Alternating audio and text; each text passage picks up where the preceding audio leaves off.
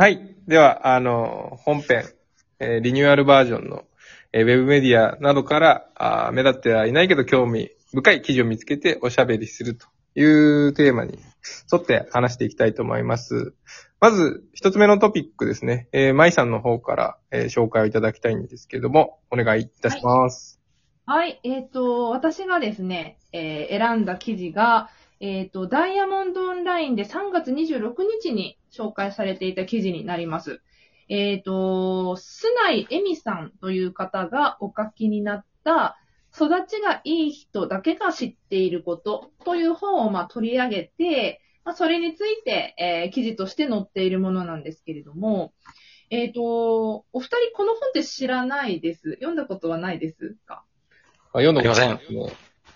はい、同じくです。はい。解説させていただきます。あの、この須内恵美さんっていう方がですね、あの、皇室とか、まあ、政財界をはじめとする VIP の方々の、まあ、アテンダント指導とかをこう、いろいろやられている方で、まあ、そういった豊富な経験に基づいてですね、あの、本物の振る舞いとか、まあ、上質なマナーとか、そういったものをテーマに多数講座実施されている方だそうです。うんで、あの、育ちの良さとか、まあ、マナーっていうのは、おそらく多くの人がこう意識することであろうということを、まあ、この須内さんはおっしゃってるんですけど、この育ちの良さが、多くの人がですね、その一部の特別な人だけのものだろうと。いわゆるその両家に生まれて、しっかりとしつけられて、そういったところで培われるものであろうということを、多くの人が思い込んでると思うんだけれども、ででも、そんなことはないんだよってことをこの須内さんはおっしゃってるんですよね。で、まあ育ちの良さとかって、結局は詰まるところ、家柄とか、そういったものは関係ないんだよと。で、その方の佇まいであって、その所作とか振る舞いっていうものを知っているかどうかだけの違いなんですよっていうことをこの方はおっしゃってます。なので、例えばその、お受験でお勉強して、こう、付け焼き場のその、お行儀の良さであったりとか、まあ、パーティーだったりとか、うん。高級レストランで、こう、ナイフ、フォークの持ち方をこうしっかりやんなきゃいけないとか、ものっていうのが、その、接する誰もが心地よく感じる振る舞い。その普段から自然に、その所作の美しさであったりとか、言葉の使い方であったりとかが、本当にこう人に緊張感を与えない、あったかいものである。心遣いっていうものを、あの、できるかできないか。それが大事だよって、それこそが育ちの良さを感じさせているんだよっていうことを言ってます。で、その中の一つとして挙げてたのが、この記事の中では、表情ですね。こう、真顔と笑顔とか、こう、極端に二つしかできませんとかじゃなくって、普段から、こう、人を見ながら、こう、いろんな表情で、こう、話すことができるかどうかとか、先ほど緊張感与えないって申しましたけど、いわゆるその、人に優しさをこう伝えられるかどうか、余裕がある。あなたを受け入れますよっていうような寛大な心であったりとか、そういう余裕っていうものを見せられるかどうかっていうものが、まあ本当に育ちがいい人の所作としてできるかどうかなんだよっていうことを言ってます。だからこういった印象アップってものすごく大事なんですと。手焼き場のマナーだけじゃなくって、うん印象アップで、そうやって人というもの、あの人とのその交流っていうものを大事にできるかどうかっていうのが大、あの、すごく大切であるとおっしゃってて、私これ読んだ時にですね、ああ、こういう人に本当になりたいなって思ったのと同時に、今その学生とか、就職活動を行っている学生たちと向き合ってるんですけど、仕事でうん。答え求めようとするんですよ。どうやって面接官に話せば受かるか。答えは何ぞや。そうそう、受けがいいかどうか。でも、そういうことじゃないんだよっていうことを私は常日頃からみんなに伝えていて、あなるほど。おそらく須内さんもうん同じテーマで話されてるんじゃないかなって思ったので、ちょっとこう共感できたのでこの記事を選びました。どうですかね、ありがとうございまありす。がとうございます。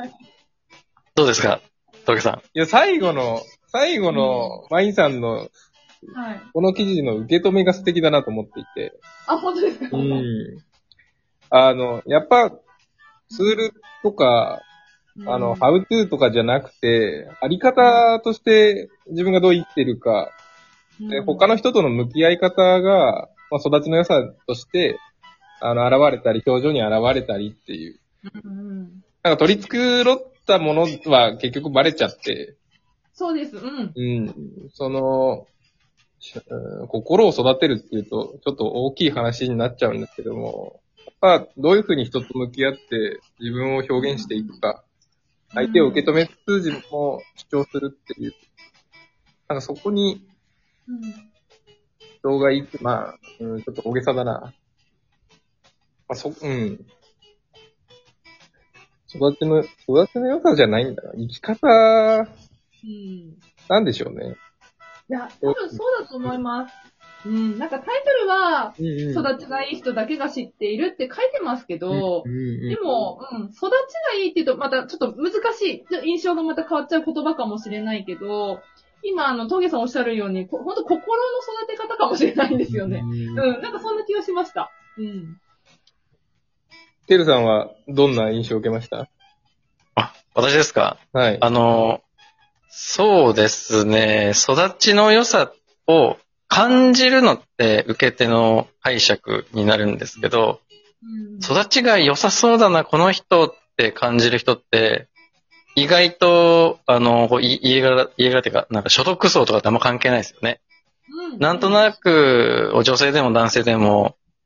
あの、動きとか表情とか言葉遣いとか、そういうのが、なんかこう粗雑だったり、なんていうか、ガサツだったり、そういうのが出てこない人って、あの、なんとなくわかる。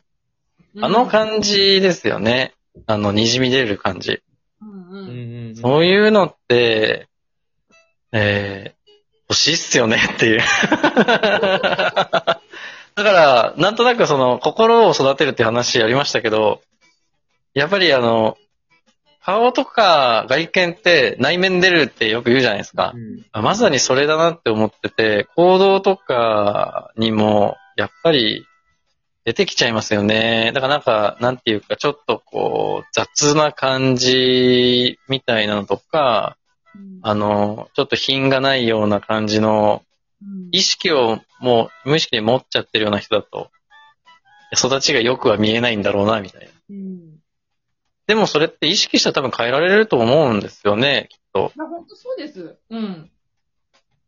そういう大人になっていかなきゃいけないですよね。うんうんあのー別の本で、ファーストクラス CA の心を掴んだマナーを超えた気配りっていう本があるんですけど、これ私あの、よ読んではないんですけど、本屋でパラパラパラっと めくってみたんですよね。はいで、あのーお二人がお話ししてくださったので、ちょっとふと思い出したのが、その、キャビンアテンダントさんが、いわゆるそのファーストクラスとかに乗られるような方々の気配りが本当に素晴らしいっていう、その気づきを、あの、したためた、本にしたためたはい。ものなんですけど、要はその、例えば飛行機って遅延とかするじゃないですか。天候が悪かったり、機材のあれがあったりとか。でそういった時に、あの、本当に、まさにこの育ちがいい人に関わってくるところなんだけど、心が、心が豊かで、こう余裕がある人たちっていうのは、そそういった方々がもしそのファーストクラスに乗られていたとしたら、こう、今携帯使っていいですかって、ちょっと連絡したいんだっていうぐらいのことしかキャビンアテンダントさんに言わない。他はもう自分でカチカチと切り替えて、しっかりとこうスケジュールを見直す。天候が不良だからって言って愚痴や文句は言わない。うん当たったりもしない、当然ながら。うん。で、自分の中でこれは仕方がないっていうふうに理解をして、自分の中でこう切り替えていくっていうことができる方々であると。そうした気配りが素晴らしいっていうようなことを書いてたんですよ。こお、ちょっともらいます、その、修正。なんかあの、あれですよね、ちっちゃい話ですけど、あの、私今自分のマンションで、えっ、と、文章マンションなんですけど、うんあの、マンションの周りの敷地内に、車、駐停車すんなって書いてあるんですよ、そこら中に。はい、まあなんか誰かがし始めたら、みんななんかその、あの、なんていうんですか、道徳感なく止めて迷惑になるからみたいな。でも、えーそれって止めたかったら止めるっていうのも別に許せないくないですかみたいな。子供とか荷物とかの乗り降りとかで停車するぐらい良くないですかみたいな。うんそういうのも全部ひっくるめて迷惑になる行為全部ダメみたいなのとかって、なんかちょっと、むしろそういうことがちょっとあれですよね。品がないというか、余裕がないというか、うん豊かじゃない感じがするんですけど、ちょっとそういうの個人的にはあんまり好きじゃないんで、うん。ファーストクラスの人たちみたいになります。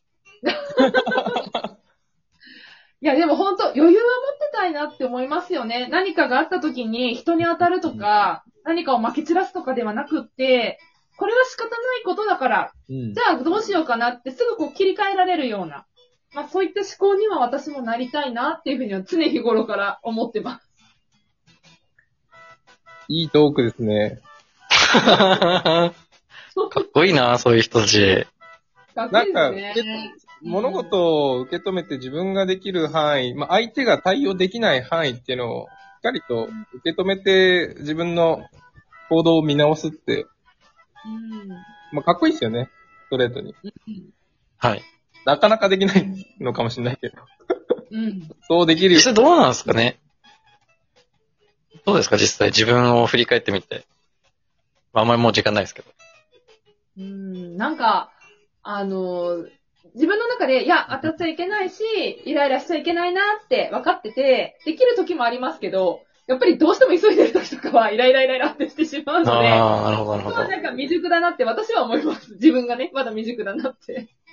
うんいや、自分は、焦っちゃうと、焦っちゃうとな、うん周りが見えなくなったり、寝不足だったりすると、ちょっと余裕がなくなったりするのはあるんでうん、気をつけたいなって。気をつけましょ気をつけましょう。う。目指しましょう目指しましょう、はい。目指しますね。そういうかっこいい人に。そうですね。ということで、じゃあ次はい移りたいと思います。